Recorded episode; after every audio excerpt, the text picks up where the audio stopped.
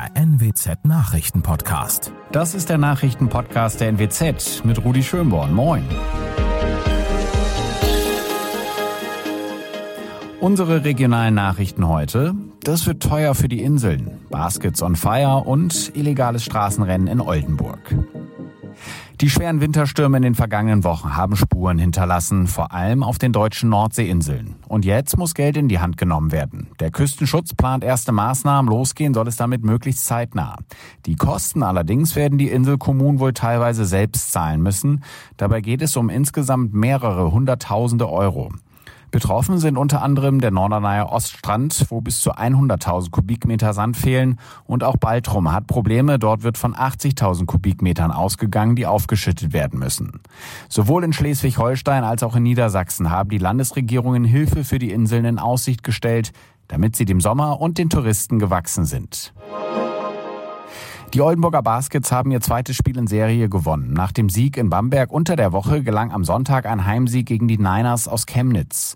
Vor 4600 Zuschauern konnten die Oldenburger erst im Schlussviertel und mit den Fans im Rücken die nötigen Punkte erst zur Führung und dann zum Sieg einsammeln. Zur Halbzeit lagen die Baskets noch mit 38 zu 47 zurück.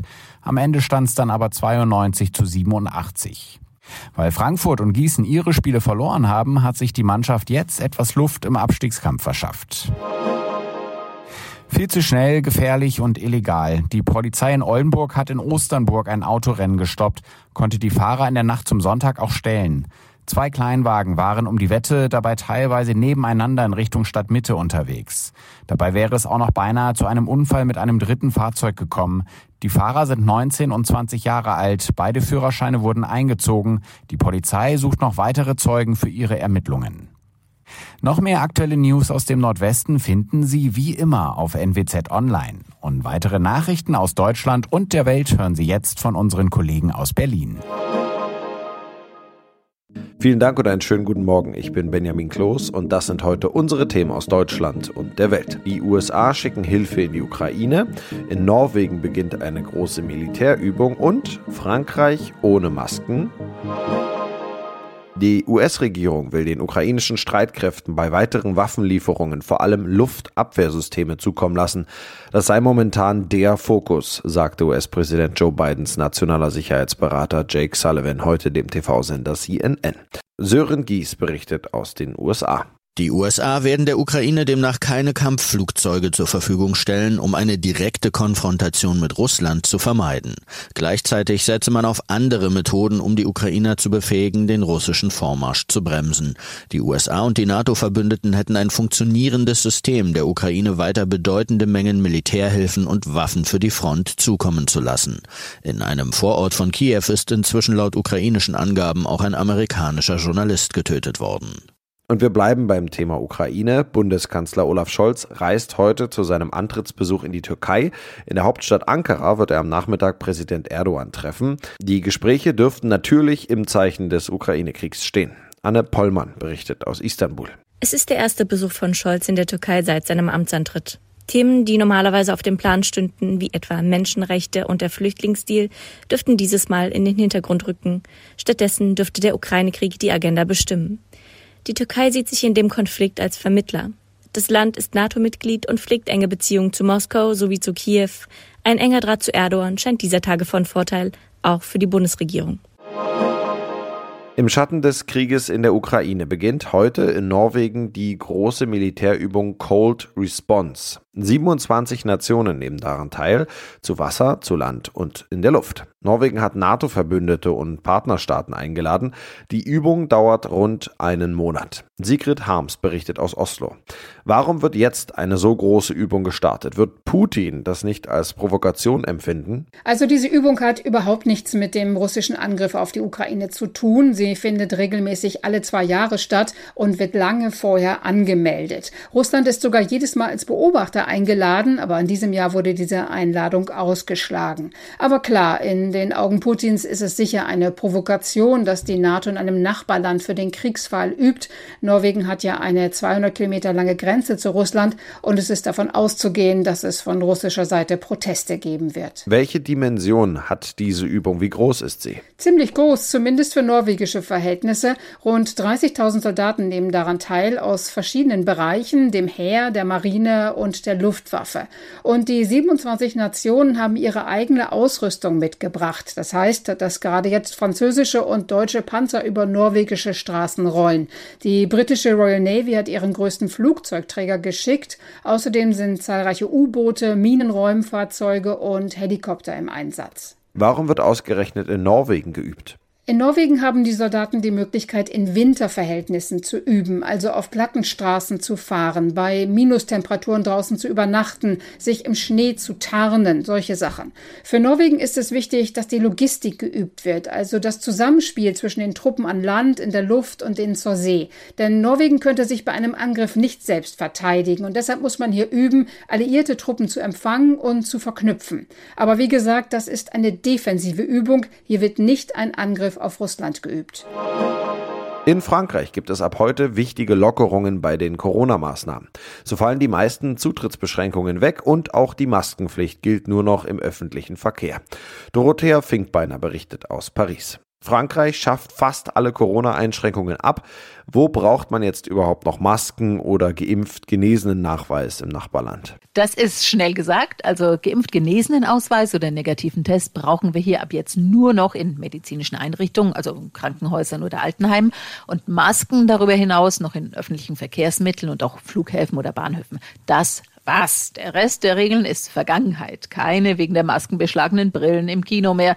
Kein Oh, ich habe leider meinen 2G-Nachweis vergessen vorm Restaurant mehr. Kurz, fast wieder normales Leben. Aber wie rechtfertigt die Regierung das eigentlich? Steigen nicht auch in Frankreich die Corona-Zahlen gerade wieder? Doch, das tun sie tatsächlich allein letzte Woche um über 20 Prozent. Aber die Regierung vertraut darauf, dass es bei denen, die sich jetzt anstecken, zuallermeist milde Verläufe geben wird und nicht wieder überfüllte Krankenhäuser. Und man ist schlicht auch deswegen so optimistisch, weil hier schon so viele Leute geimpft sind, nämlich ungefähr 94 Prozent der Erwachsenen. Und für alle über 80-Jährigen ist ab jetzt auch tatsächlich die vierte Impfung auf freiwilliger Basis zu haben. Es ist natürlich noch früh am Tag, aber werfen denn tatsächlich alle, die nicht öffentliche Verkehrsmittel nutzen müssen, schon die Masken in den Müll? Also es ist wirklich so, dass in unterschiedlichen Umfragen 30 bis 50 Prozent der Leute gesagt haben, dass sie in dicht gedrängten Orten, in vollen Läden oder im Konzert sehr wohl erstmal weiter Maske tragen werden. Und von meinen Kindern habe ich gehört, dass viele Lehrer und Lehrerinnen im Klassenzimmer auch die Maske anbehalten wollen.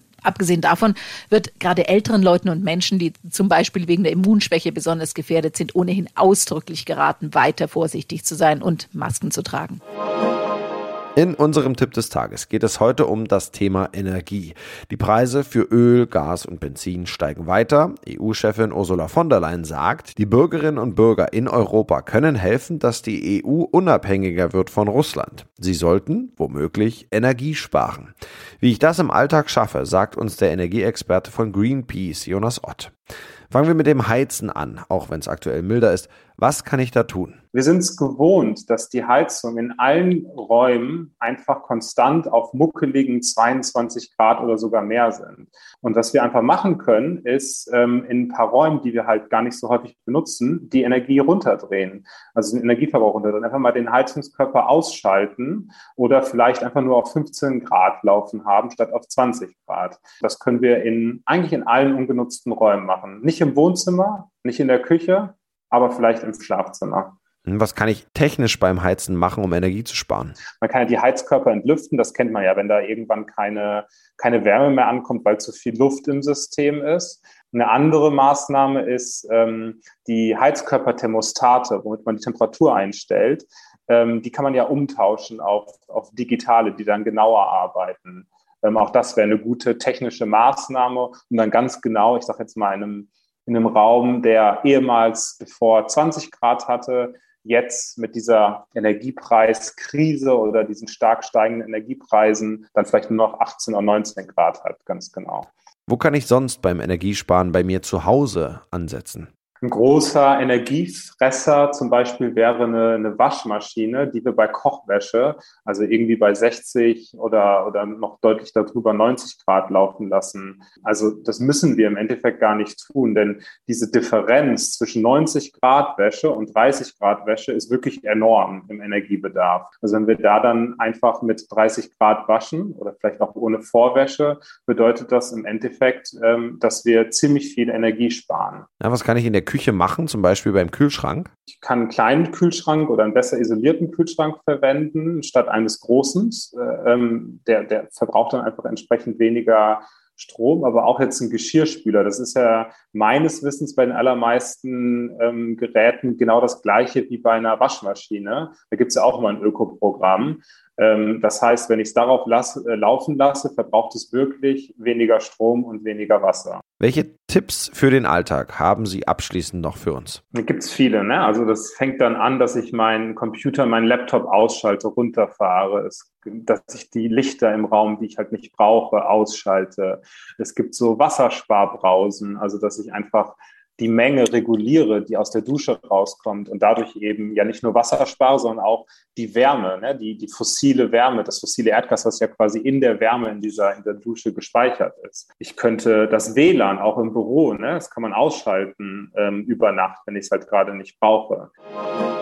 Und das noch, er gilt als einer der größten Klassiker der Filmgeschichte. Heute, vor 50 Jahren, feierte das Mafia-Epos Der Pate seine Premiere. Der Film wurde ein riesiger Kinoerfolg und feiert nun mit einer Neuveröffentlichung im Kino und auf DVD und Blu-ray sein Jubiläum. Philip Detlefs berichtet aus London.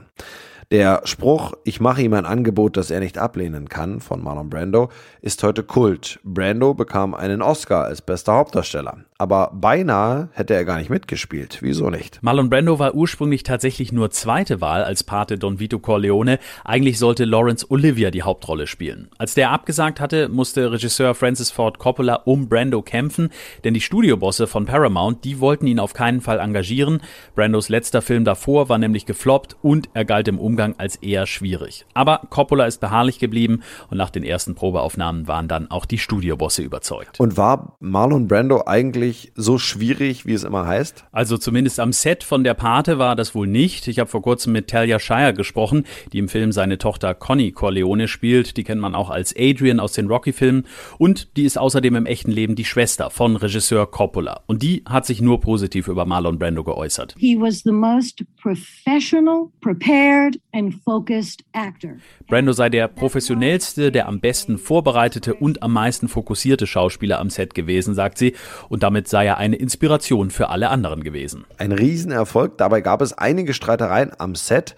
Regisseur Francis Ford Coppola spricht heute noch von einem Albtraum. Was war da genau los? Also man muss dazu wissen, dass Coppola damals ja noch ein junger, nicht etablierter Regisseur war und darum dachten sich die Studios wohl, man könnte den schön rumkommandieren und dabei auch noch Kosten sparen, aber das hat nicht geklappt. Die Bosse wollten zum Beispiel, dass der Film in der Gegenwart spielt und nicht wie der Roman in den 40er Jahren und sie wollten auch nicht, dass er in New York gedreht wird, aber Coppola hat da gar nicht mit sich reden lassen und das, obwohl er kurz vor dem Rauswurf stand. Er hat sich durchgesetzt und das mit Erfolg, wie wir heute wissen. Ja, das war's von mir. Ich bin Benjamin Kloß und wünsche Ihnen noch einen schönen Start in die Woche. Bis morgen.